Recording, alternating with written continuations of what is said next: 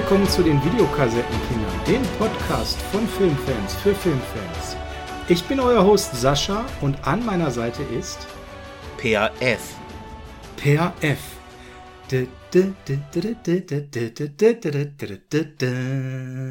Kein Crazy Fog. Nein, kein Crazy Fox, sondern Beverly Hills Cop. Und das ist so ein Filmpair, da müssen wir heute auch mal über die Musik reden, weil war die Musik vielleicht sogar noch besser als der gute Film? Einer von vielen Fragen, die es heute gilt zu beantworten. Wir werden heute ein Review machen zu Beverly Hills Cop, den Knaller aus den 80er Jahren mit Eddie Murphy. Mit Eddie Murphy, eigentlich sollte es ein anderer sein, dazu kommen wir auch gleich. Aber natürlich Per als allererstes, bevor wir zu dem eigentlichen Thema heute kommen, machen wir natürlich den üblichen Hinweis. Wie immer, ihr folgt uns bitte total gerne auf YouTube, auf Twitter, auf Instagram und wo man uns noch so folgen kann, weil das hilft uns wahnsinnig, dass wir hier eben auch die Motivation behalten, weiter diesen Podcast am Start zu haben. Mittlerweile Mitte der 30. Folge. Ich glaube, das ist heute Folge 34, die wir aufnehmen. 35. Mein Gott, ich habe den Überblick verloren. Wir sind so unserer Zeit voraus. Also folgt uns da und was uns interessieren würde, wie findet ihr Eddie Murphy als Darsteller? Denn wir können schon mal so viel verraten, es wird keine Top 5 Eddie Murphy geben, weil, ja, nenn den Grund. ich, wir kämen nie insgesamt auf 10 Filme. Keine 10 guten Eddie Murphy Filme. Das heißt, er ist ein sehr streitbarer Darsteller, was seine Filmauswahl angeht.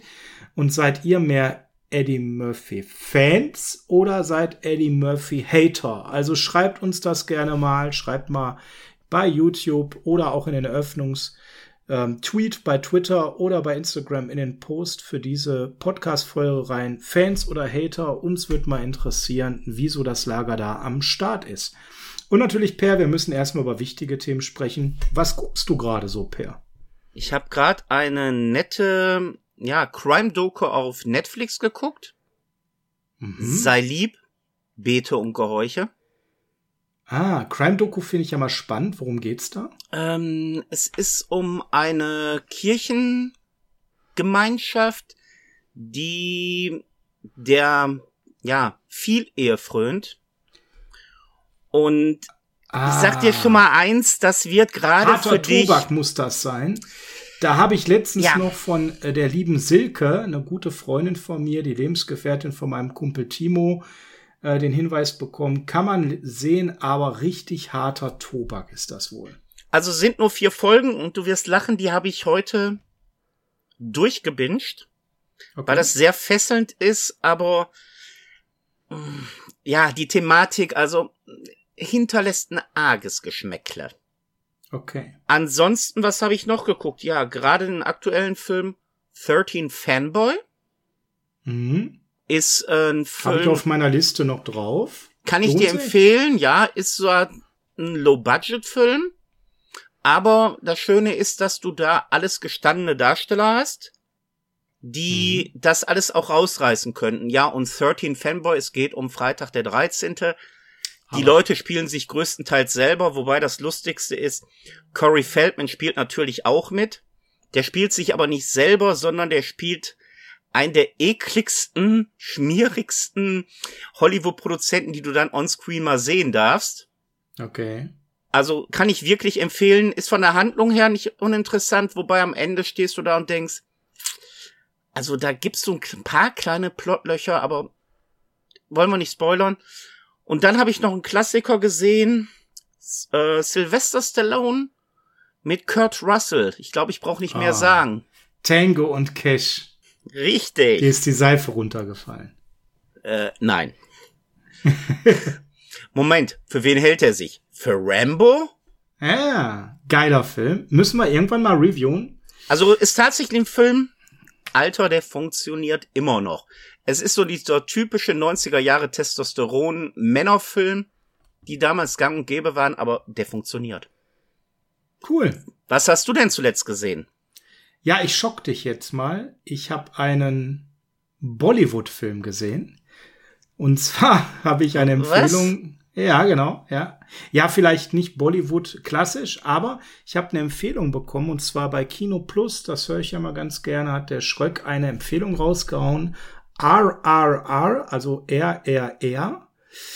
Und ich habe gedacht, ein Abend irgendwann 22.30 Uhr, hm, du kannst jetzt so viele Sachen anfangen. Bei dem Film hast du gar keine Erwartungshaltung. Der geht vier Stunden fast. Drei, drei Stunden nur noch ein bisschen. Ähm, mach den mal an. Du bist eh wahrscheinlich in einer Stunde müde, gehst ins Bett. Per, was soll ich dir sagen? Um 1.40 Uhr habe ich den Film ausgemacht, nachdem ich den durchgezogen hatte. Oh. Ich war hart begeistert. Wirklich hart begeistert. Und nein, es wird nicht die ganze Zeit gesungen. Ja, es gibt Gesangseinlagen. Die sind aber entweder so abgedreht, dass sie geil sind, oder ja, ich habe auch mal eine, die so ein bisschen kitschig war, gespult. Ähm, Action-Szenen vom allergemeinsten, extremst hohe Qualität, eine wirklich tolle Handlung. Das Ding ist gerade auf Netflix drin, kleiner Haken dabei, tatsächlich nur auf Hindi mit Untertiteln oder auf Englisch mittlerweile, was ja geht, kann man ja tun. Absolute äh, Sehempfehlung, Leute. Zieht euch das rein. Das ist ein richtig guter Film. Bisher mit das Beste, was ich dieses Jahr gesehen habe. Und ich habe dem bei Letterbox einfach mal äh, viereinhalb Sterne gegeben. Richtig gutes Ding. Hat mir mega gefallen. Was sehe ich noch, Per? Ähm, wo wir bei Netflix sind. Netflix hat ja was ähm, bekannt gegeben. Es kommt von einer Filmreihe, die du gesehen hast und teilweise auch gut fandst, kommt eine Serie, nämlich Resident Evil. Zeitgleich haben sie alle sechs Teile freigeschaltet, dass man auf den Geschmack kommt. Du weißt, wie meine Einstellung dazu war. Ich habe Resi total gerne gespielt, konnte mit den Filmen nur so Medium was anfangen. Jetzt bin ich an dem Punkt, dass ich jahrelang kein Resi mehr gespielt habe, mich ein bisschen mehr von den Spielen lösen konnte. Und was soll ich dir sagen? Vier von sechs habe ich jetzt schon gesehen, die ersten vier Teile. Ja, der erste gefällt mir nach wie vor sehr gut und das nicht nur wegen Heike Makatsch, ähm, die ich damals sehr mochte sondern wirklich, der Film hat einen gewissen Charme, diesen deutschen Einschlag mit den deutschen Schauspielern und das begrenzte Budget, das man auch sah. Ich finde, der macht Spaß, den kann man gucken. Ja, Teil 2 ist natürlich einfach nur Action, Ballern, Hirn aus. Hat mir jetzt persönlich nicht so gefallen. Teil 3 per, muss ich sagen, fand ich wieder besser. Dieses ähm, Setting in der Wüste, so ein bisschen so Ella Mad Max, dann diese ganzen Filmzitate, die man eingebaut hat. Man hat ja Hitchcock eingebaut, Coppola eingebaut. Sogar der Busfahrer hieß Otto und wer das Bild von ihm sieht, weiß, dass man gnadenlos den bei den Simpsons rausgeklaut hat. Der hat mir Spaß gemacht tatsächlich. Der vierte war jetzt nicht meins, um ehrlich zu sein. Und ich muss noch 5 und 6 sehen. Die habe ich bis heute tatsächlich auch noch nie gesehen, weil damals war ich nach dem vierten endgültig raus. Den fand ich scheiße damals. Diesmal fand ich den unterdurchschnittlich, nicht mehr ganz so hart scheiße. Mal gucken, wie ich Teil 5 und 6 finde. Ich weiß nicht, ähm, wie stehst du zu der Reihe am Ende? Also Resident Evil gilt ja als nicht gerade perfekte Kinoreihe. Da stimme ich voll und ganz zu. Ich habe sie alle bei mir als Blu-ray im Regal weil sie gelten bei mir auch als Guilty Pleasure. Die sind so schlecht, ich mag sie einfach und ja, die werden nicht besser. Was ich dir aber empfehlen kann, und ich glaube, die werden auch irgendwo gestreamt, das sind die animierten Resident ja, Evil. Ja, sagtest du? Die sind Die würde ich aber besser. erst machen, wenn ich die sechs Teile durch habe. Also die letzten beiden ziehe ich jetzt auch noch durch. Da kennst du mich, wenn ich einmal was angefangen habe, dann, dann mache ich das auch. Ich würde jetzt aber keine uneingeschränkte Empfehlung aussprechen, schon gar nicht für Leute, die Resident Evil gesehen ha äh, gespielt haben, wobei die haben eher alle mal reingeguckt. Wer Zombie-Filme im weitesten Sinne mag, Virus-Filme, da kann man sicherlich mal reinsteigen. Ja, und dann das letzte, was ich gerade schaue, du hast ja über Crime-Dokus vorhin gesprochen, ist ähm, eine Crime-Doku, die mir persönlich überraschend sehr gut gefällt. Und zwar geht es um das Kennedy-Attentat, eigentlich total ausgelutscht, weil dazu gab es schon zig Crime-Dokus. Diese hier spielt aber mit so einer ganz anderen Art und Weise, das zu verarbeiten. Das ist auf Prime eine Doku, ähm, wo einer eine Zeitreise durchführt aus der heutigen Zeit in das Jahr 1963 beziehungsweise in das Jahr 1961 und er hat den Auftrag, dieses Attentat zu verhindern. Wie heißt das denn? Ähm, die Serie heißt, ähm, das ist das Datum des Attentates, so heißt die Serie. Ich glaube, jetzt habe ich das auswendig nicht drauf, dass, wie das Attentat heißt. 1963 auf Prime ist die auf jeden Fall drin. Okay. Ich suche 112263 ist ja die englische Schreibweise mit dem deutschen Beititel Der Anschlag. Und die hält sich sehr, sehr bisher, ich, zwei Folgen fehlen mir noch, es gibt nur eine Staffel dazu, dann ist die in sich abgeschlossen, hält sich sehr extrem an dem heutigen Kenntnisstand. Das heißt, viele Märchen, die die Amerikaner über die Jahre dazu erzählt haben, die äh, streut man nur ein, um dann aber auch gleich klar zu machen, das entspricht nicht der Wahrheit. Also ist jetzt Macht so eine Mischung aus Fiktion und Sci-Fi oder wie muss ich mir das vorstellen?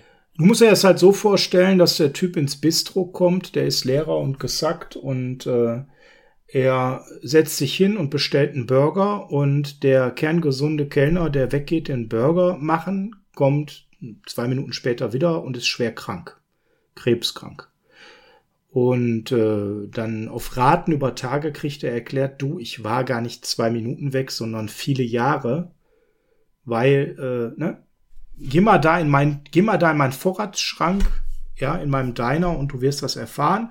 Und wenn man in diesen Vorratsschrank in den Diner geht, kommt man in das Jahr 1960, Ende 1960, also drei Jahre vor dem Kennedy-Attentat. Und äh, dann gilt es, das eben zu verhindern. Wenn du wieder zurückgehst, fängst du wieder genau bei dem Tag an. Also das ist nicht so, dass du dann mittendrin mal rausgehen kannst und dann kurz vor dem Attentat wieder reinkommst, sondern du kommst immer wieder drei Jahre davor dort an.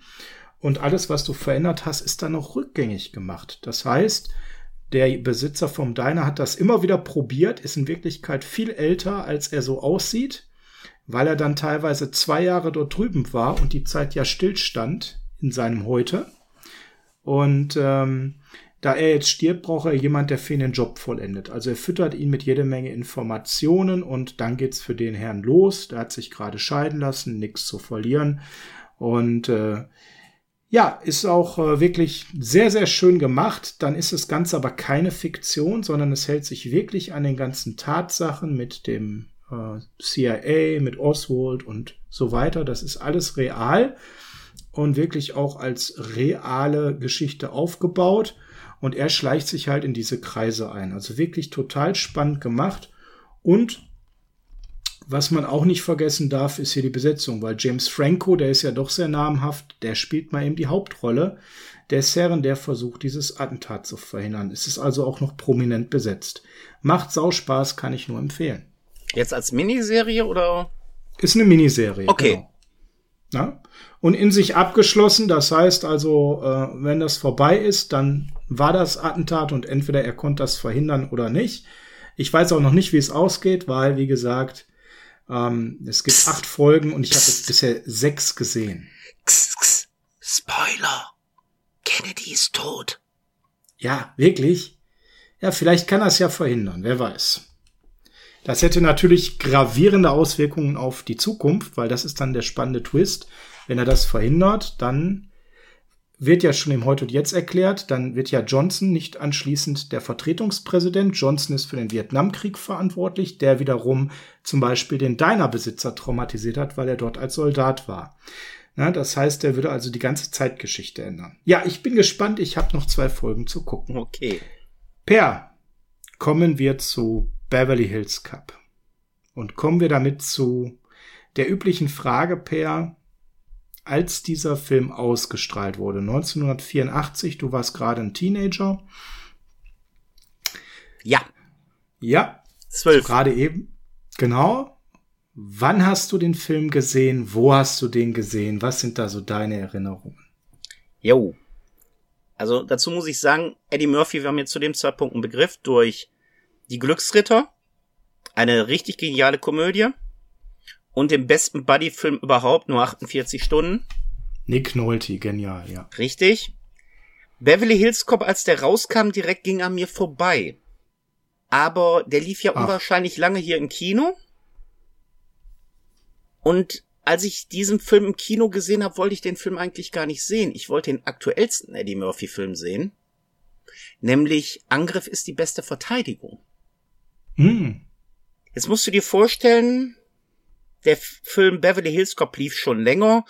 Kollegen haben ja damals Spoiler interessierte keiner, haben mir den halben Film erzählt, wenn nicht sogar den ganzen, wo ich mir dann gesagt hm. habe, dann gucke ich mir jetzt halt Angriff ist die beste Verteidigung an.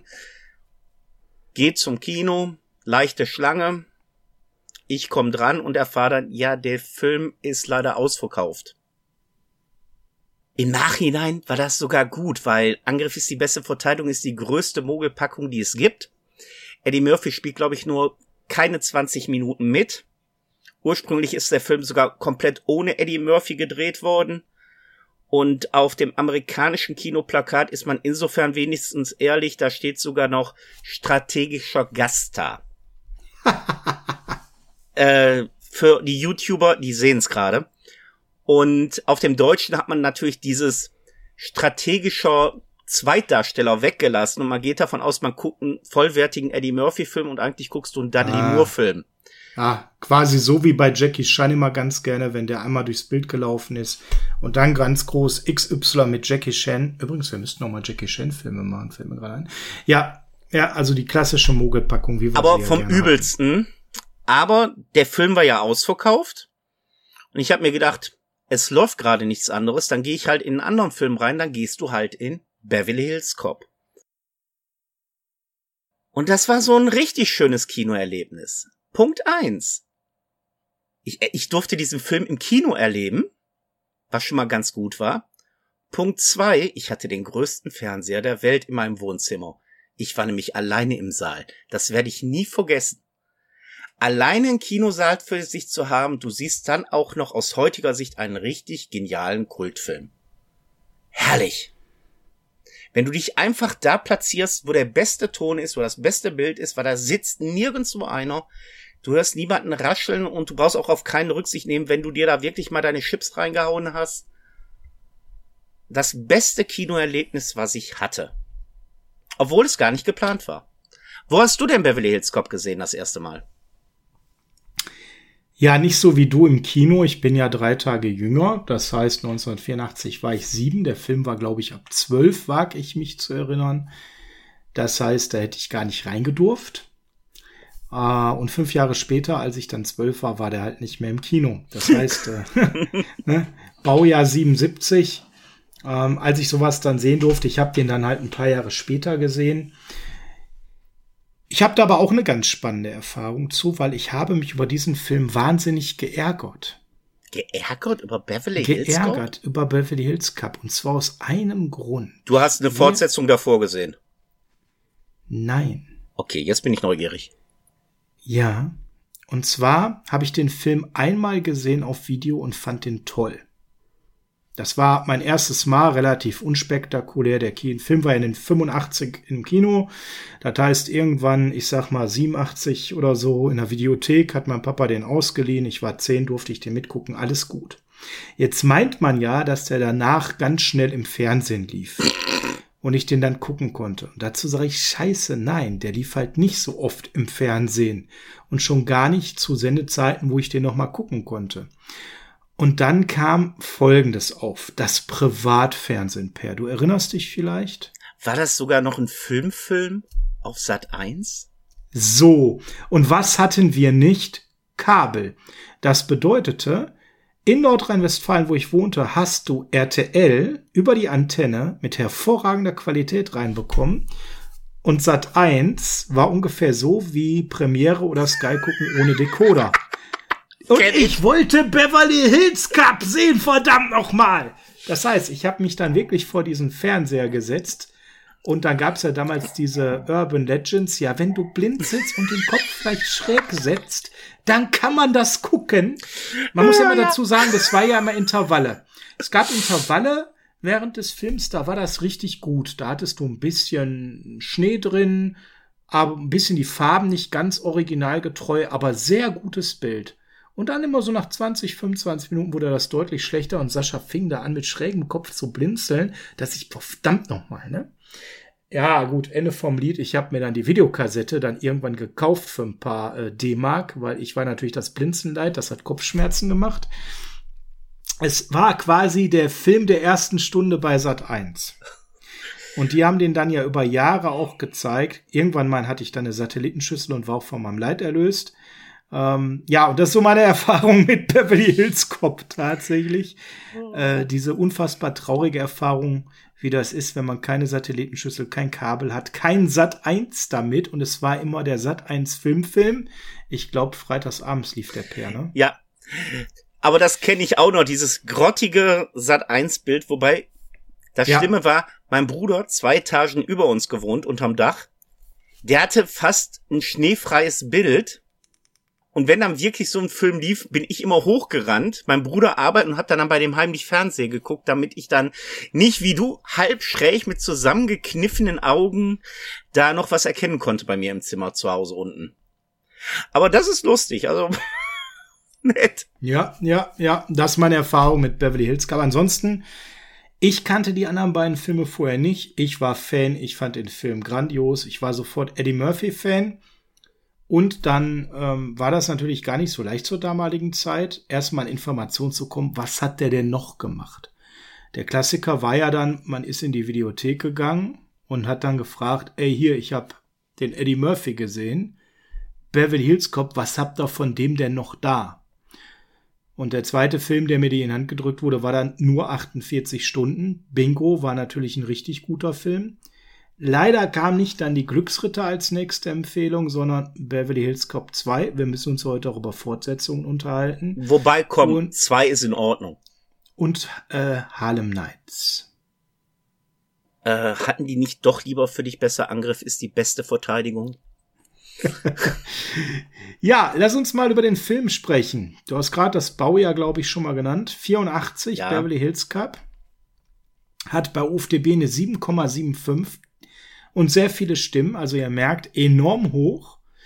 Den Film gibt es ähm, zu streamen bei Amazon Prime Video, wenn ihr eine Flat habt, ähm, bei Sky, wenn ihr eine Sky Flat habt, über Sky Ticket oder eben aber auch bei vielen anderen Anbietern, der ist eigentlich überall drin, dann für eine kleine zusätzliche Gebühr.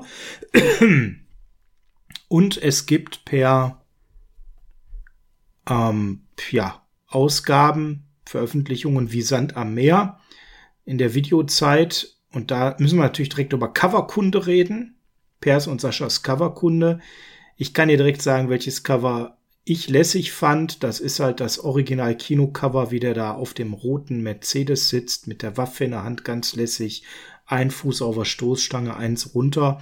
Das ist ja auch das Motiv, was man eigentlich durchgehend immer gesehen hat. Ähm, das war mein absoluter Liebling am Anfang. Welches ist dein Lieblingscover? Es ist wirklich dann das Originale mit Ich löse den Fall auf jeden Fall. Es ist das Cover, womit ich groß geworden bin. Ich mag, komischerweise, ich mag zwar so die ein oder neuere Cover-Interpretation, wenn sie gezeichnet ist, schon ganz gerne. Aber ich stelle bei mir immer fest, so mein Herz liegt dann doch immer bei dem Originalcover. Und gerade wenn man jetzt so Blu-ray, DVD-Veröffentlichungen anguckt, gibt's natürlich wirklich Möglichkeiten wie Sand am Meer, aber ich stehe wirklich auf das Originale. Auch mit dem roten Mercedes. Wie er da schön auf der Motorhaube sitzt und so. Ja, ich mag auch diesen Zeitgeist. Im Hintergrund fährt dann auch noch dieser blaue Bossi Mercedes durch die Gegend und es hat diesen Stil der 80er. Es gefällt mir sehr. Ähm, Paramount ist dann für die DVD-Veröffentlichung auf ein Cover gegangen beim Steelbook und bei der Complete Edition dann mit allen drei Teilen, wo er dann einfach nur mit seiner ähm, Footballjacke da steht und mit der Knarre vor dem Beverly Hills Schild, finde ich so ein bisschen generisch, hat mir jetzt nicht so gefallen. Und das ist dann mit verschiedensten Schaktierungen immer wieder verwendet worden. Und irgendwann gab es nachher nochmal ein anderes Bild, wo auch wieder mit dieser Lionsjacke da steht, auch wieder von dem Beverly Hills Schild, aber da steht dann Cop darunter. Auch wieder mit Knarre, wo so ein bisschen cooler steht, aber das muss ich sagen, kommt für mich alles nicht so richtig ran an dieses erste mit diesem roten Mercedes, auf dem er sitzt. Bin ich voll bei dir. Welche Veröffentlichung würdest du empfehlen? Muss man, lass uns direkt mal den, den Schritt machen Richtung Fortsetzungen. Muss man so eine Dreier-Movie-Kollektion mit allen drei Teilen haben? Reicht es, dass man sich die Blu-ray mit dem einen Teil holt?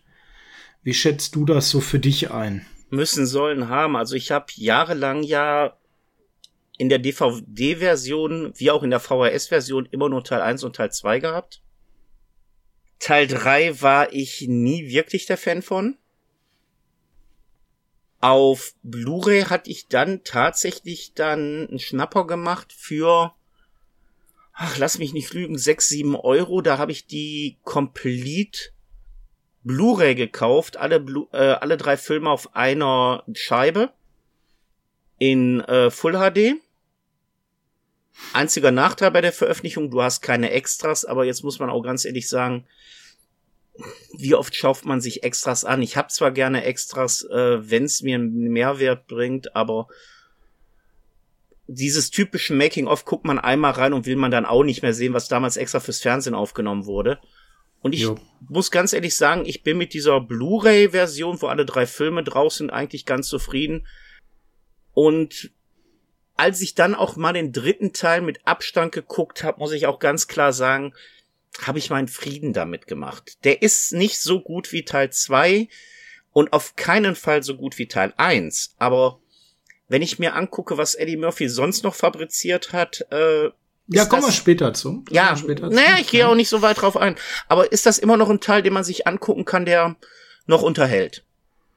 Also ich muss ganz ehrlich sagen, ich habe den nicht mal auf Blu-ray. Wegen dem Cover-Thema weil es mit Blu-ray jetzt eben auch keine Ausgabe mehr mit dem roten Mercedes gab. Ich habe die DVD von Paramount, die Special Collectors Edition hieß sie damals vom Teil 1. Ich vermisse Teil 2 und 3 nicht, die habe ich jeweils einmal gesehen. Teil 2 könnt ihr immerhin auch noch bei Prime und Sky ähm, euch anschauen in der Flat, wenn ihr mögt. Teil 3 dann nur noch bei Sky, nicht mehr bei Prime. Das reichte mir an der Stelle, um ehrlich zu sein. Ja, steigen wir mal ein. Beverly Hills Cop. Was macht den Film aus, Per? Und ähm, es macht ja sicherlich so ein bisschen erstmal aus, dass es so eine 80er Jahre Feeling rüberbringt. Diese, ja, was ist es? Es ist eine Komödie, es ist aber auch ein Thriller, es ist ein Action ist drin. Was ist es? Ist eigentlich so, so eine typische amerikanische Action-Thrill-Komödie, die man ja so wie Lethal Weapon oder ähnliches immer wieder hatte. Man hat es eigentlich richtig gut hingekriegt, alles zu kombinieren. Plus guter Musik, plus einem Eddie Murphy, der damals ein junger, aufstrebender Schauspieler war. Was ist für dich Beverly Hills Cop? Vielleicht sollte man auch sagen, Beverly Hills Cop ist wirklich Lebensgefühl. Aber Beverly Hills Cop ist der Film, der mich dazu gebracht hat, tatsächlich meinen allerersten Soundtrack zu holen.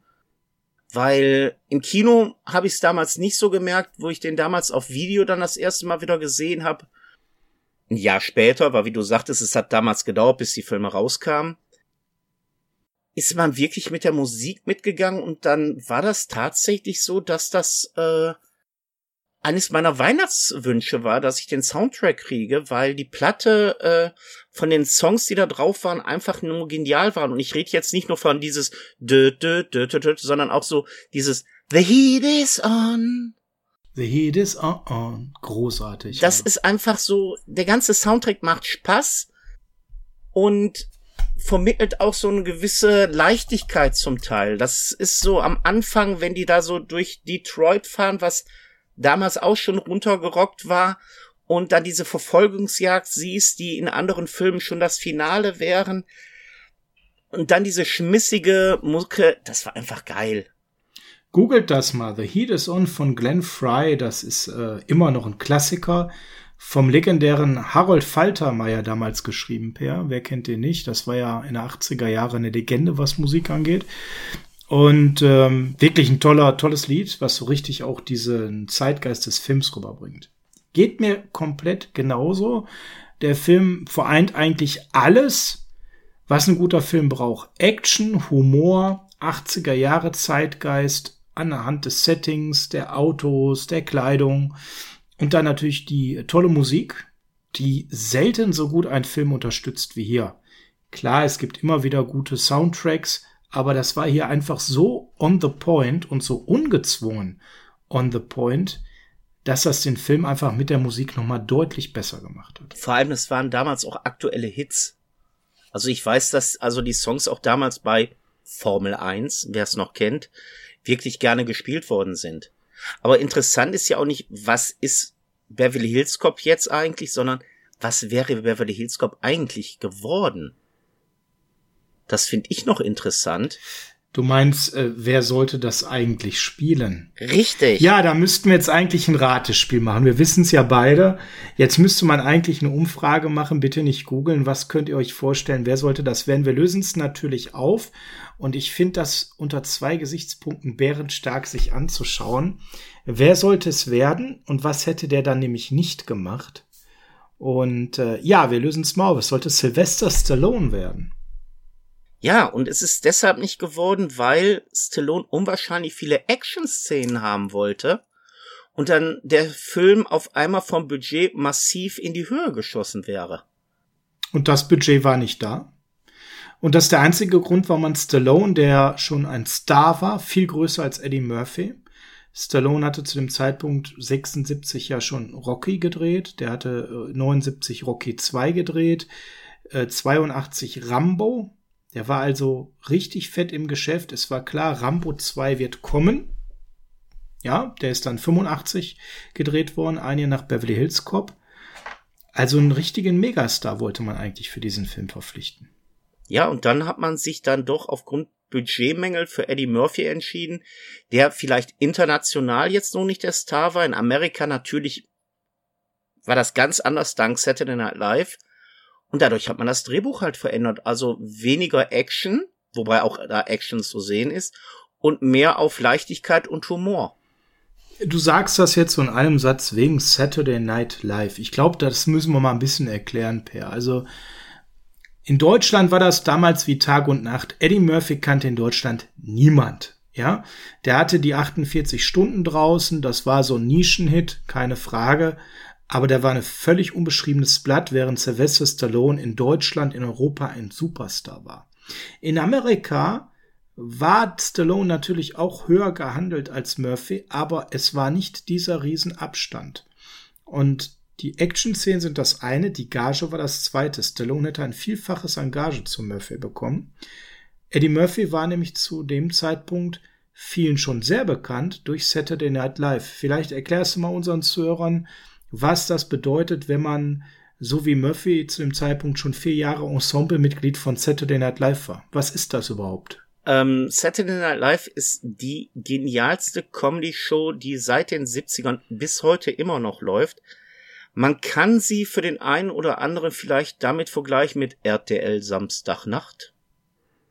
Welche gut war, aber nicht die Qualität eines Saturday Night Live hat, weil man darf ja nicht vergessen, aus Saturday Night Live sind Leute gekommen wie Dan Aykroyd, Chevy Chase, Bill Murray, Belushi, John Lovitz. Da sind richtig Namen hinter. Richtige Comedy-Legenden. Da sind auch Filme draus entstanden. Blues Brothers sind durch Saturday Night Live erst ermöglicht worden. Wayne's World, Coneheads, also unwahrscheinlich viel, was heute Kultstatus hat, kommt durch Saturday Night Live. Und Eddie Ausgestrahlt Murphy. seit 75, also im Prinzip schon sehr lange. Und es war immer eine große Ehre, wenn man dort Ensemble-Mitglied war. Und wie du schon sagst, viele haben sich eben dadurch, du hast jetzt einige genannt, man könnte da jetzt noch minutenlang weiter aufzählen. Du hast jetzt irgendwann aufgehört. Ja, ich bin ein riesiger, großer Saturday Night Live Fan, dank damals auch Premiere, die das auch damals gebracht haben und MTV. Live from New also, York, it's Saturday night. Robert Downey Jr., vergessen viele, war da auch mal, als den noch keiner kannte. John Cusack.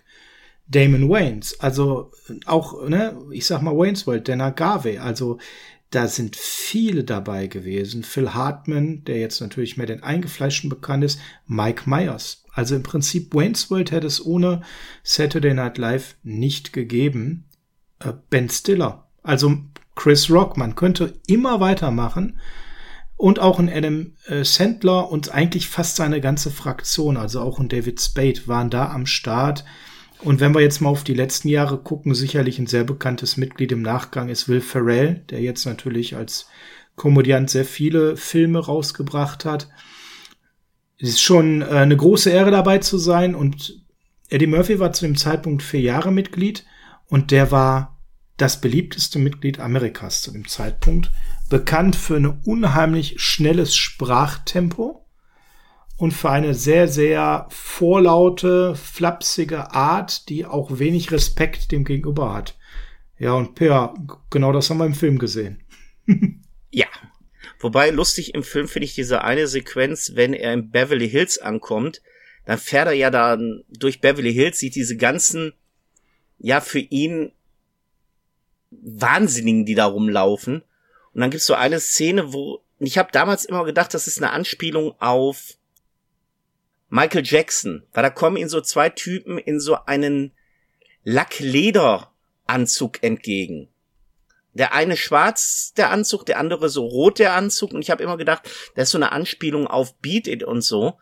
Und erst im Nachhinein habe ich mitgekriegt, dass der genau in diesen Lacklederanzügen, also Anzug wirklich als Anzug gemeint, immer seine Stand-up-Auftritte hatte.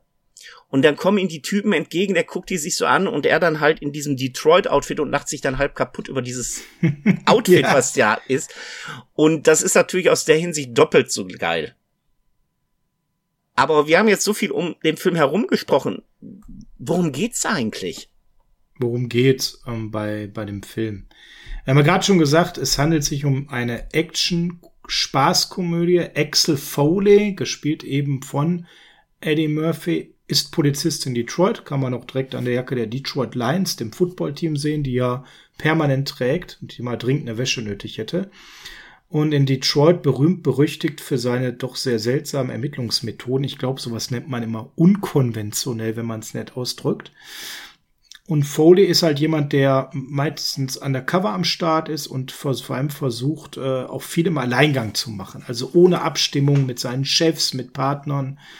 Und ähm, ist dabei aber sehr, sehr erfolgreich. Also so das klassische Thema, wie man es ja auch so ein bisschen bei Mel Gibson bei Lethal Weapon hat. Da ist jemand jetzt nicht so der Standardpolizist, aber sehr erfolgreich mit der Art und Weise. Ähm, ja. Eckt damit natürlich viel an per und dann zieht's ihn aber von Detroit nach Beverly Hills. Erzähl mal warum. Ja, er kriegt Besuch von einem alten Kumpel aus Kindheitstagen, der fern von Detroit sein Glück versucht hat.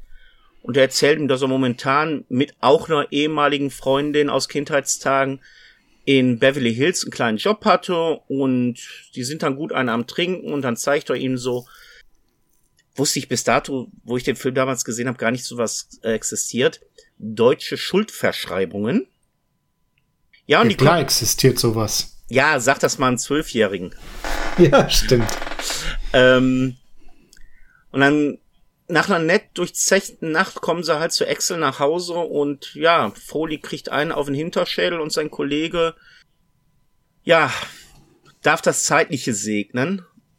Woraufhin Excel dann sagt, ja, nee, das muss man lösen und, und, und. Und dann hast du wieder diese klassische Geschichte, sein Vorgesetzter Granti und so, nee, du machst das nicht und so. Weil, wie hat er so schön gesagt, wenn sie dem Fall nachgehen, dann wird ihr Urlaub der längste Urlaub der Geschichte werden.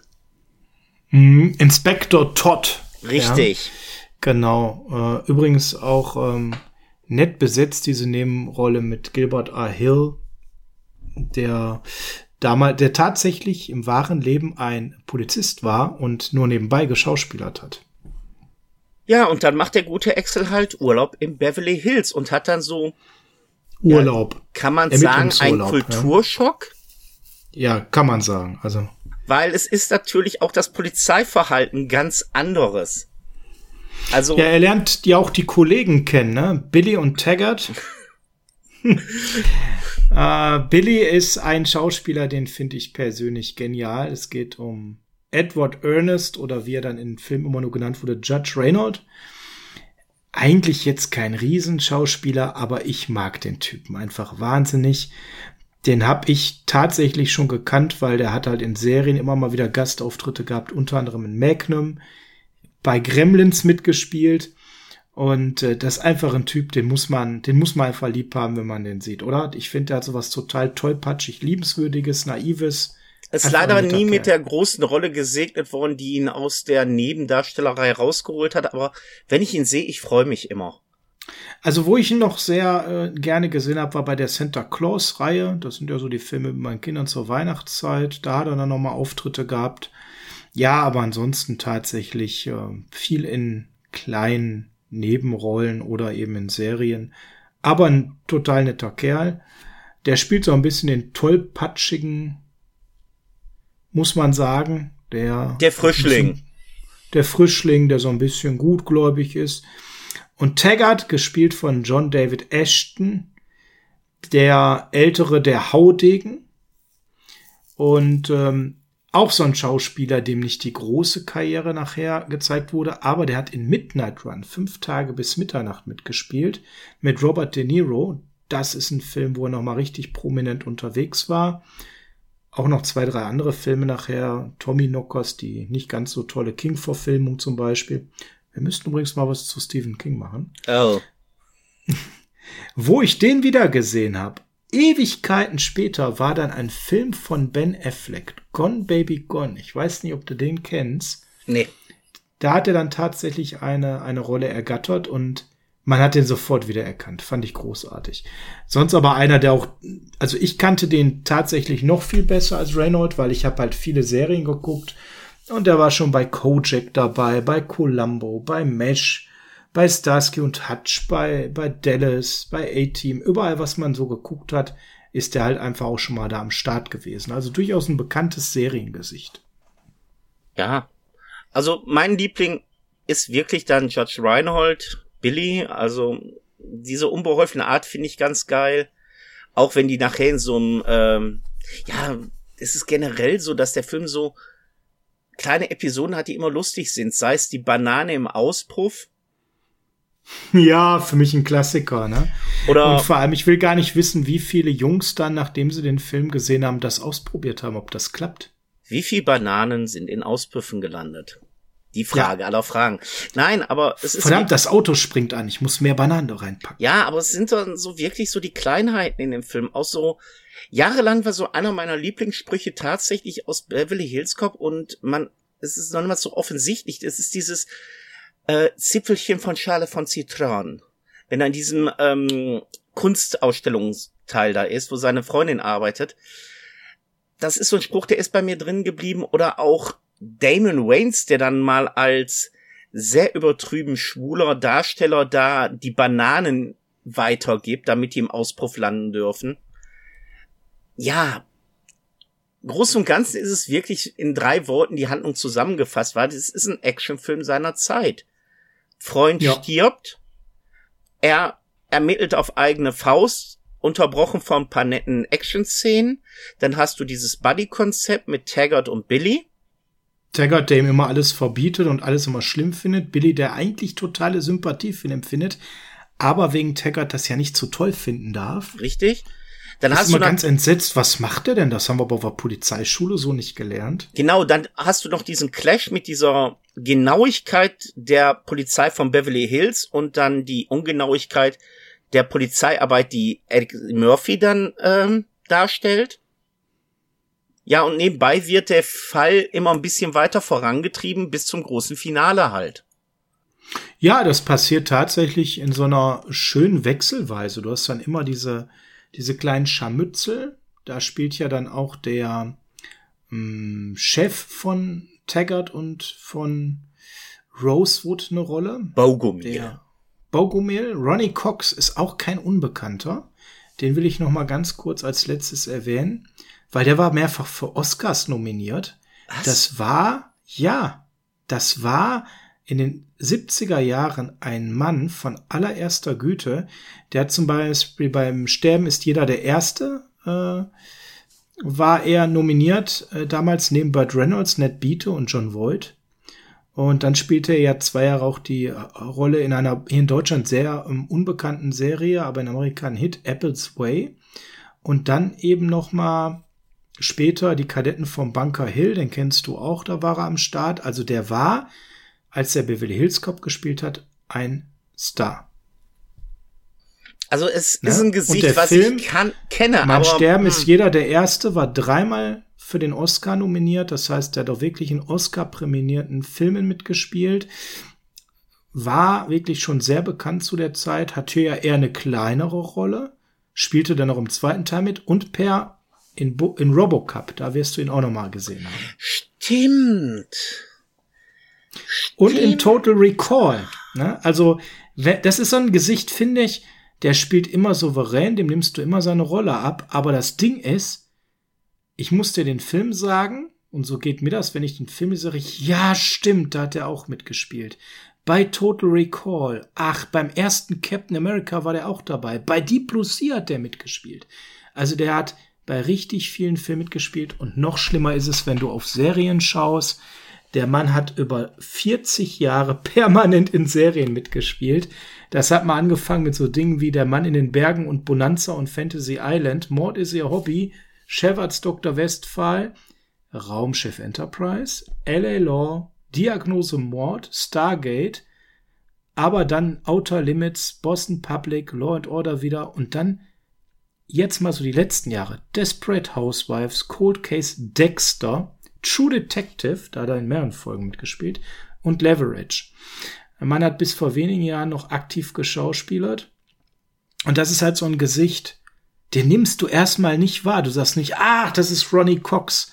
Aber wenn du dich mit ihm beschäftigst, wahnsinnig oft irgendwo mitgespielt und sch- verschwimmt immer so ein bisschen im Film. Immer sehr souverän, du nimmst ihm immer seine Rollen ab, aber auch so ein unaufgeregter Ja, aber jetzt ohne Flachs. Also Recall habe ich ihn jetzt nicht wirklich auf Plan, weil da ist mir Ironside für mich noch im Gedächtnis geblieben.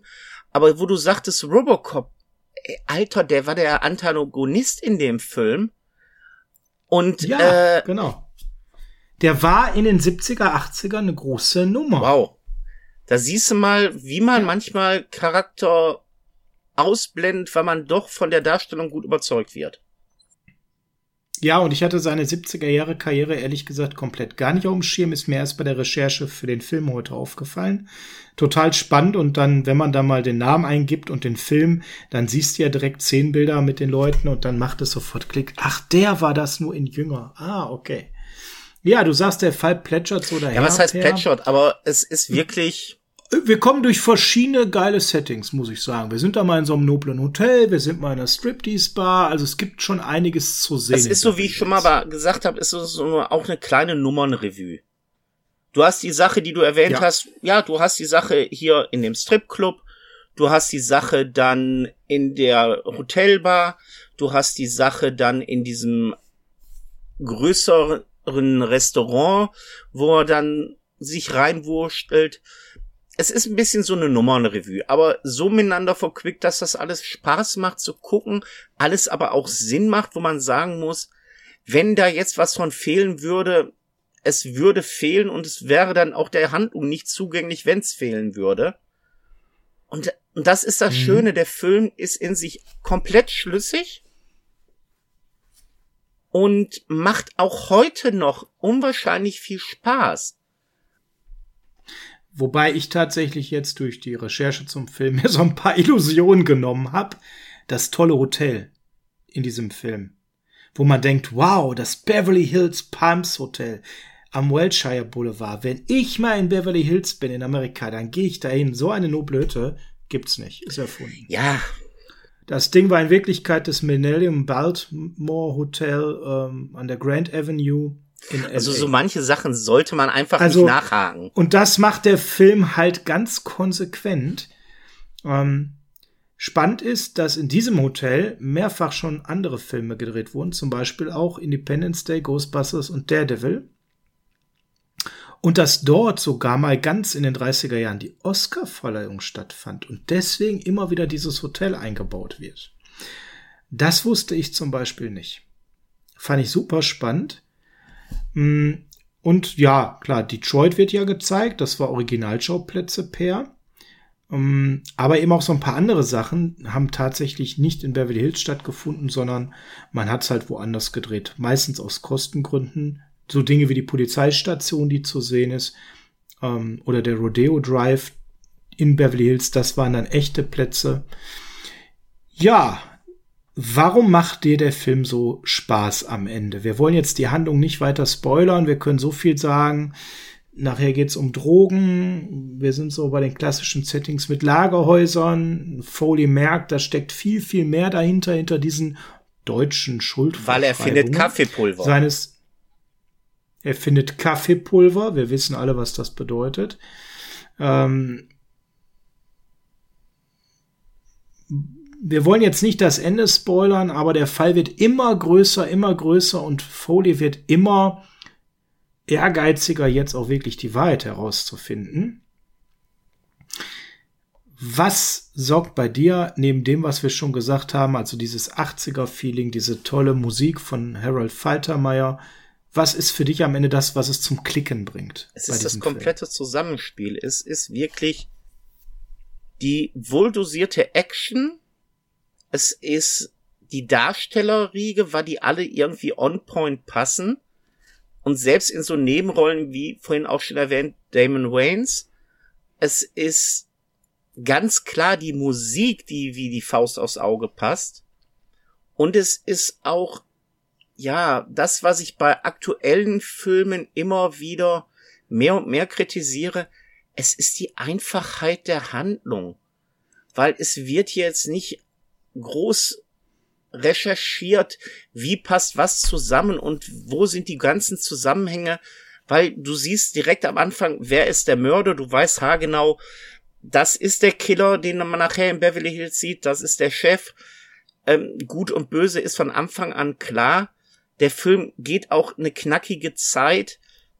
Und das ist das, was ich bei aktuellen Filmen mittlerweile heute immer mehr und mehr, ja, anstrengend finde. Ich sag mal so, früher so ein Film, 90, 100 Minu knackige Minuten, hat Spaß gemacht.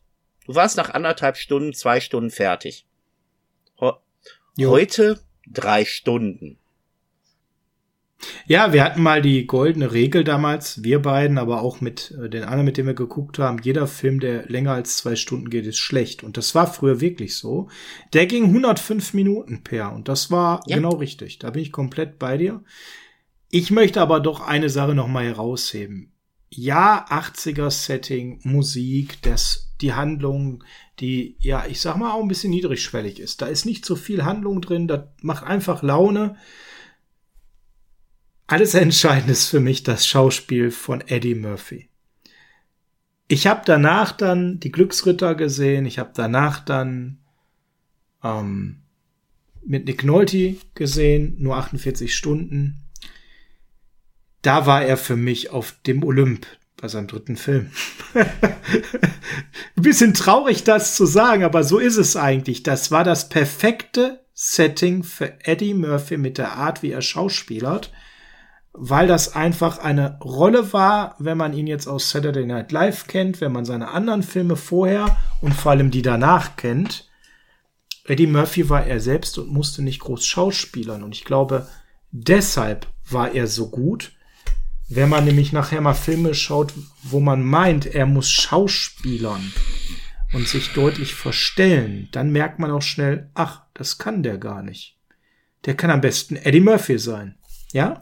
Dieses schnelle, vorlaute, rotzige Plappermaul, was den Leuten gerne vom Kopf stößt, sie gegeneinander ausspielt und immer mit einem Augenzwinkern und dem man halt nicht böse sein kann. Und das, finde ich, macht den Charme vom Beverly Hills Cup aus. Diese, dieser Typ, den will man eigentlich verteufeln, aber irgendwie auch immer in den Arm nehmen und ist einfach ein Typ, der genial ist. Stehe ich voll hinter dir. Es ist wirklich so, eigentlich müsstest du sagen, was für ein absolutes A-Hole aber eigentlich ist der ganz nett. 48 Stunden ja. das beste Beispiel. Du weißt, das ist ein inhaftierter Ver Schwerverbrecher und trotzdem, ach, eigentlich ist das ein netter Kerl.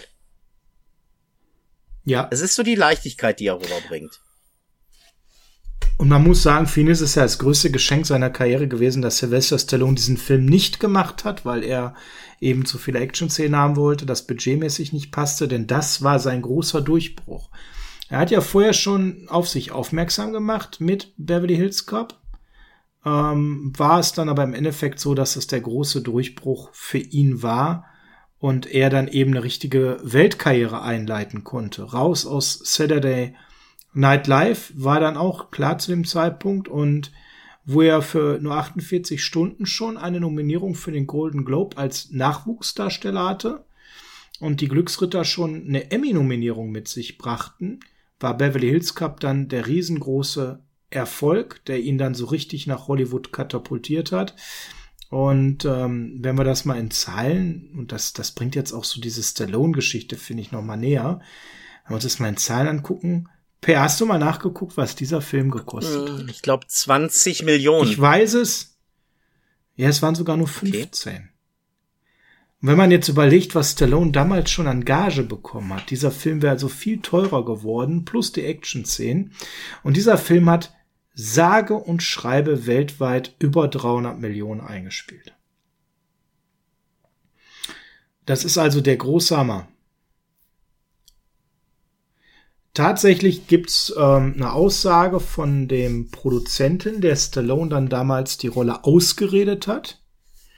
Und es ging um eine Erhöhung von 15 auf 25 Millionen US-Dollar. Ja.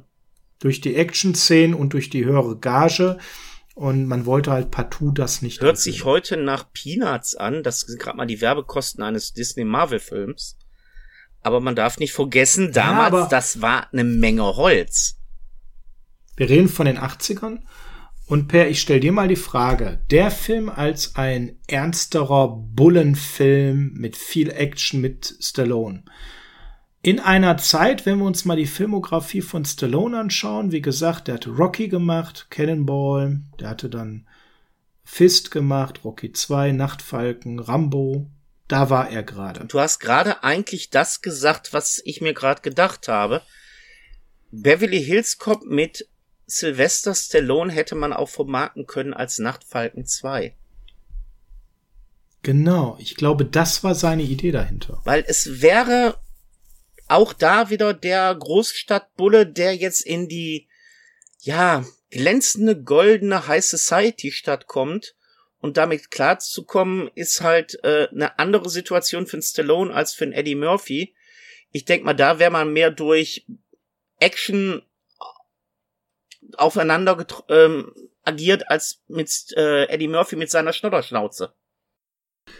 Und für mich gibt's noch einen anderen Film, nämlich die City Cobra, wo er auch einen Lieutenant spielt. Mario Maria. Cobra Maria, Cobretti. Bitte. Cobra Cobretti. Ähm, das ist für mich auch ein Film, ne, wo es äh, ganz klar ist, in welche Richtung das gegangen wäre. Wenig Humor, ganz viel Action.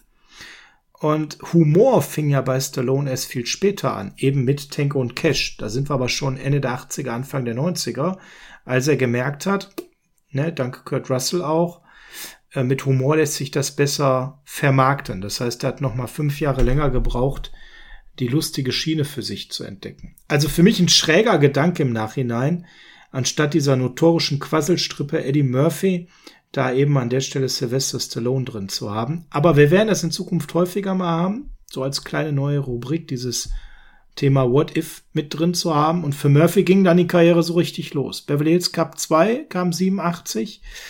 Und Angriff ist die beste Verteidigung, hast du schon genannt, zwischendurch. Auf der Suche nach dem goldenen Kind, Per, der kam auch noch. Ähm, lass uns mal mit Und, den äh, Filmen gleich, äh, ja, ja, machen, machen, wir, mal, machen wir in einer anderen nachher. Folge. Wir wollen jetzt mal nicht vorgreifen. Ich wollte nur noch einen kurzen Ausblick geben. Prinz aus Zamunda, also dann ging es richtig los. Auch die Fortsetzung mit Nolte zu 48 Stunden. Ich sag mal vorsichtig, wenn es eine Hochphase gab, dann hatten wir sie da. Und ähm, ja, so viel zur Filmografie mit Eddie Murphy. Das hat natürlich dann seine Karriere wahnsinnig gepusht. Dann habe ich jetzt eine ganz wichtige Frage an dich. Wie würdest mhm. du den Film denn heutzutage bewerten? Ja, ist noch gar nicht so lange her, dass ich den gesehen habe. Ungefähr ein Dreivierteljahr und er hat mir wieder Spaß gemacht. Das, das Ding ist einfach, du machst den an, ne? Das ist halt komplett anspruchslos. Du kennst ja mittlerweile die Handlung, du kennst die Sprüche. Es gibt Teile, da kann man. Es ist ein Wohlfühlfilm. Trotzdem macht er, er macht einfach wahnsinnig Spaß. Er ist lustig. Ich war sofort wieder drin und ja, ich würde dem locker eine 7,5 von 10 geben. Vielleicht sogar eine 8. Also das ist ein Ding, selbst wenn du mal nicht so gute Laune hast, der macht dir halt gute Laune. Also ich werde auf jeden Fall bei einer guten 8. Ja. Auf alle Fälle, weil es ist genau wie du gesagt hast, macht Dann Spaß. gehen wir doch auf die 8. Dann machen wir mal eine 8. Dann gehen wir doch auf die 8.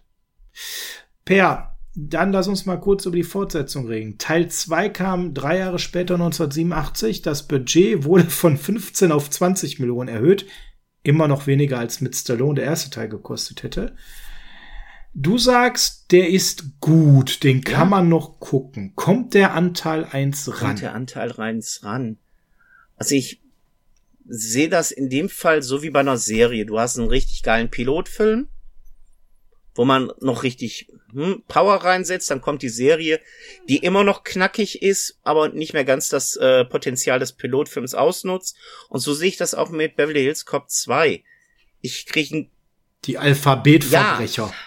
aber Das ist bei mir mal so hängen geblieben. Ne? Das fand ich zum Beispiel vom Marketing genial, diese Alphabetverbrecher, weil das war greifbar und schnell. Also mir macht der zweite Teil tatsächlich im gleichen Maße Spaß.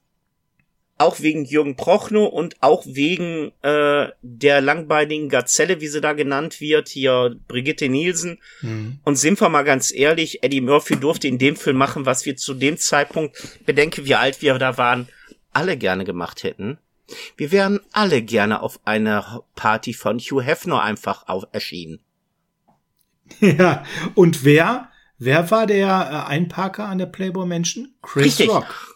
Also da da auch wieder einem alten Buddy aus Saturday Night Live äh, zu einer Rolle verholfen, genauso wie vorher dem Bananendreher ähm, Damon Waynes, ja, im ersten Teil. Und auch dieser Film war ein Riesenerfolg. Er kostete 20 Millionen und nahm 300 Millionen Dollar. Nebenbei, auch diesen habe ich im Kino gesehen. Und Per, was ich besonders geil finde an diesem Film ist, das ist mir erst aufgefallen, tatsächlich der Zusammenhang, nachdem ich irgendwann vor Jahren gelesen habe, Sylvester Stallone sollte die Hauptrolle in Teil 1 drehen. Es gibt diese eine Szene, wo man in die Wohnung reinguckt von Rosewood Ja. und da hängen Filmplakate. Ja! Na? Stallone. Und da hängt Rambo Teil 2 Ah. und da hängt die City Cobra. Und wenn man dann mal recherchiert, dann stellt man tatsächlich fest, die Aussagen der Produzenten ist, Sylvester Stallone hat für den ersten Teil das Drehbuch so verändert, dass die Grundlage dieses veränderten Drehbuchs die Drehbuchgrundlage für die City Cobra war. Das macht auch insofern Sinn, dann das Verhalten von Billy, weil der ja gegen Ende von Teil 2 zum wirklich so einen kleinen Stallone mutiert mit seinen Knarren. Ja, genau. Das ist dann noch mal, genau, das ist dann noch Herrlich. mal die Verarsche darauf. Also, wenn ihr wollt, mal den krassen Kontrast, zieht euch mal die City Cobra von Stallone rein. Und dann wisst ihr, wie Stallone den Film, der hatte ja Creative Control damals als großer Star, tatsächlich ähm, haben wollte. Also ist schon ein krasser Unterschied. City Cobra leider momentan nirgendwo umsonst im Stream. Ich habe mir jetzt hier aber auf äh, DVD stehen. Den kann man sich angucken, aber halt komplett ernster Action. Ja, also das ist mir zum Beispiel wirklich erst durch diese Recherche so aufgegangen, dass das, hm, ja, hm, kräftige, da zieht man Stallone noch ein bisschen durch den Kakao, glaube ich. Bedenk, wer Ja, noch also in dem der Film zweite Teil- ne?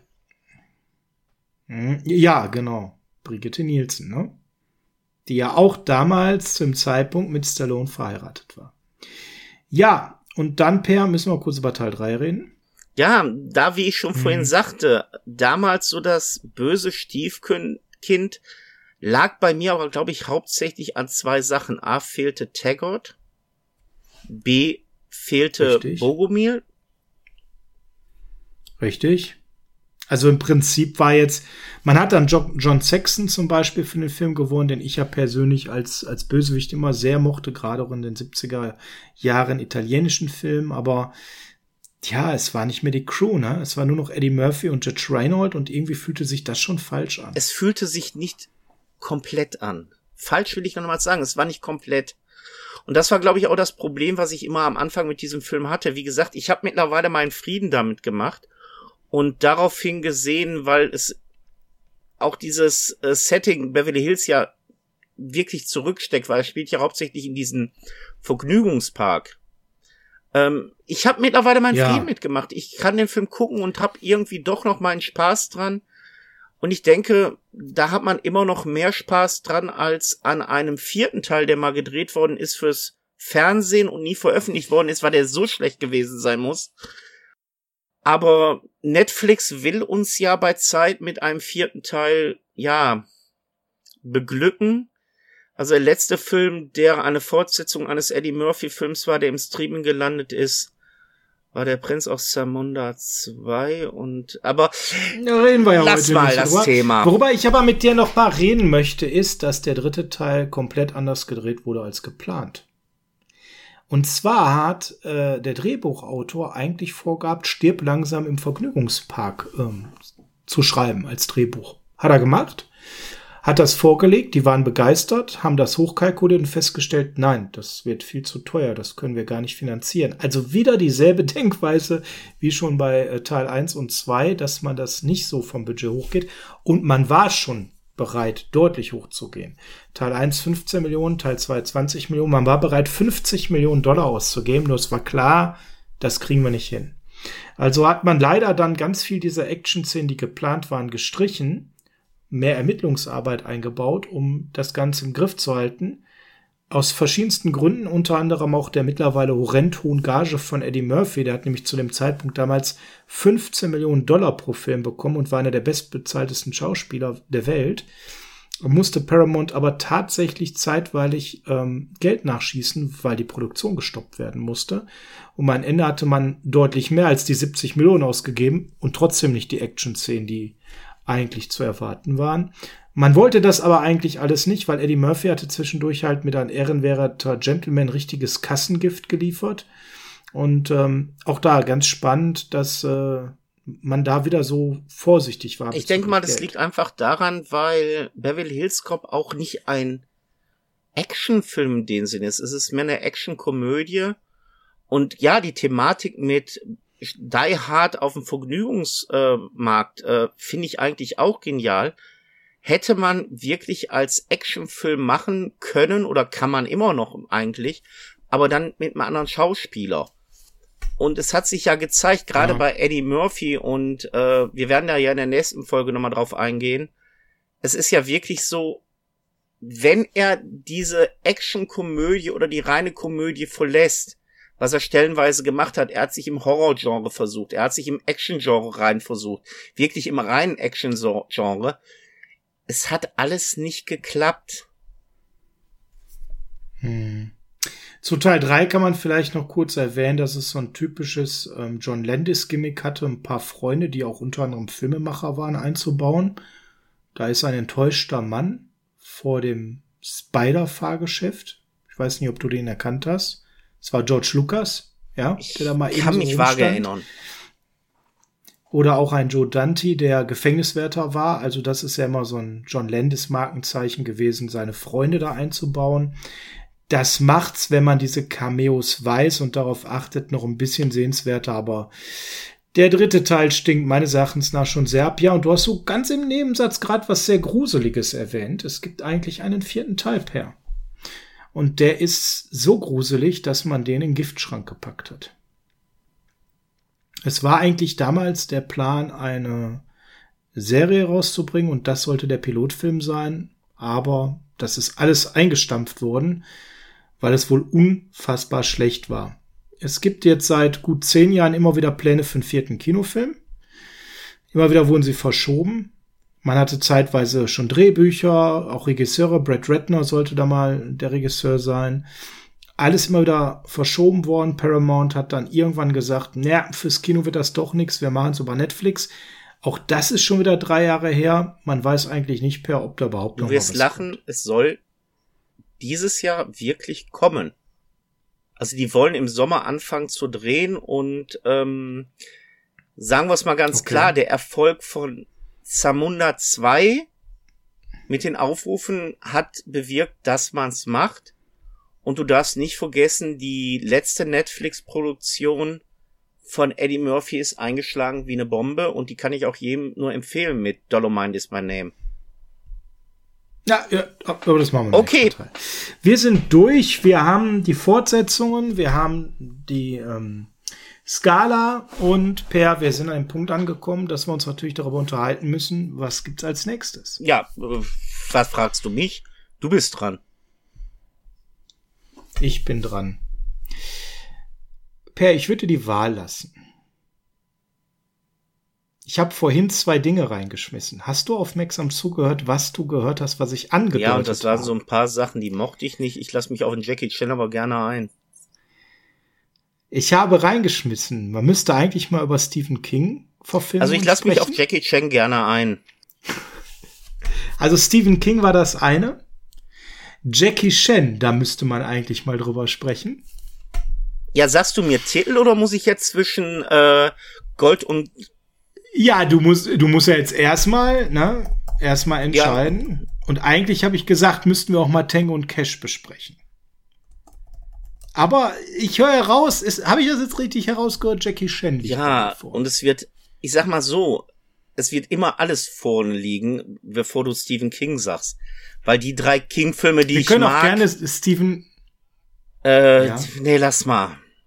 Es sei denn, du haust mir jetzt so eine Nee. geile Granate wie Rea M rein, aber ich sehe jetzt gerade kein erleuchtendes Lächeln bei dir, also bleiben wir bei Jackie Chan. Rea M oder, oder tatsächlich, ja, ich meine, es gibt zwei, drei King-Filme, die wirklich gut sind. Ich ja. mach dir einen anderen Vorschlag. Okay, Per. Nein, nein, lass Nee, mich mal per, irgendwas sagen. okay. Lass die Zuschauer entscheiden. Wir wollen ja jetzt, wir machen jetzt, du Wie? musst ja jetzt eh mit den Kindern erstmal im Urlaub fahren. Und ja, aber was hältst du davon, dass wir die Zuschauer entscheiden lassen? Ja, du bist ein bisschen im Urlaub, dann bin ich ein bisschen im Urlaub. Ähm, wir haben ein bisschen Sommerpause zwischendurch. Können wir machen. Also, was haben wir zur Auswahl? Wir würden über einen Stephen King-Film sprechen, Einen Jackie Chan Film einen Jackie oder Chan-Film direkt namentlich Tango? und Cash. Aber weißt du, wenn wenn wir die Leute wirklich entscheiden lassen wollen, ich bin da voll bei dir, können wir gerne so machen. Machen wir eine Online-Umfrage. Ich finde, wir sollten dann aber zumindest einen Jackie Chan-Film und eine Stephen King-Verfilmung benennen. Dann machen wir es den Leuten ein bisschen Okay, leichter. ähm, dann können sie den quasi den Wunschfilm Dann aussuchen. überlasse ich dir Jackie Chan, dann habe ich wenigstens die Möglichkeit, aus dem Pool der äh, vielen King-Verfilmungen, die ich unerträglich finde, mir wenigstens die Pest. Rea M auszusuchen. Danke. Ich weiß. äh, Rea M können wir gerne machen, den finde ich super. Ich würde ja sogar noch eine Wahl zwischen zwei Filmen. Nein, nein, nein, nein, nein, nein, nein, eigentlich nicht. Ich habe mich festgelegt. Ich mache einen ziemlich alten, frühen Jackie Chan aus den 80ern mit dir, wenn der denn ausgewählt wird den viele mögen und manche so gar nicht. Wir machen an der Stelle nämlich Moment, Police da gibt's Leute, die den nicht mögen. Habe ich mal so gehört. Der erste Teil Police Story oder Rhea M mit dem Bruder von Charlie Sheen übrigens oder als dritte Möglichkeit hatten wir jetzt Tango und Cash. Police Story. Wir machen Umfrage. Police Story. Police Story. Police Ich bin mit allem drei fein. Ich, ich hätte auch übrigens andere Stephen King-Filme vorgeschlagen. Da gibt's ganz tolle. Aber das können wir auch ein anderes Mal machen. Best of. Wir wollen ja hier keine Police Ich seh, du- Story be- ich seh, du äh, irgendwie be- hier äh, ne, äh, auf irgendwas hindeuten. Ich merke, das mit Stephen King ist dir wichtig. Das sollten wir irgendwann machen. Okay, das war die aktuelle Folge der Videokassettenkinder. Diesmal das Review zu Beverly Hills Cup. Also eine klare 8 von 10 Empfehlung. Holt euch ein viel gut Movie rein, der gute Laune macht. Habt Spaß und äh, ich hoffe, ihr hattet auch Spaß mit dieser Folge. Folgt uns bei Twitter, Instagram und YouTube und gerne nehmt an der Abstimmung teil, ob es dann als nächstes entweder Rhea M eine Stephen King-Verfilmung, eine der vielen guten Stephen King-Verfilmungen sein soll, oder Police Story Ich von will hier Jackie keinen oder Tango beeinflussen. und Nimm Cash, Police Story. oder Tango und Cash mit Kurt Russell und Sylvester Stallone, der nicht der Hauptdarsteller in Beverly Hills Cup war. Per, habe ich noch irgendwas vergessen? Liebe Videofreunde, nachdem Sie das Programm Ihrer Wahl gesehen haben, möchten wir Sie darauf hinweisen, dass ein nicht zurückspulen dieses Bandes Sie einen Euro Gebühr, äh, einen Euro Gebühr kostet. Und damit verabschiede ich mich bis zum nächsten Mal. Auf Wiedersehen. Ich hätte jetzt erwartet eine Banane. Ciao. Tschüss.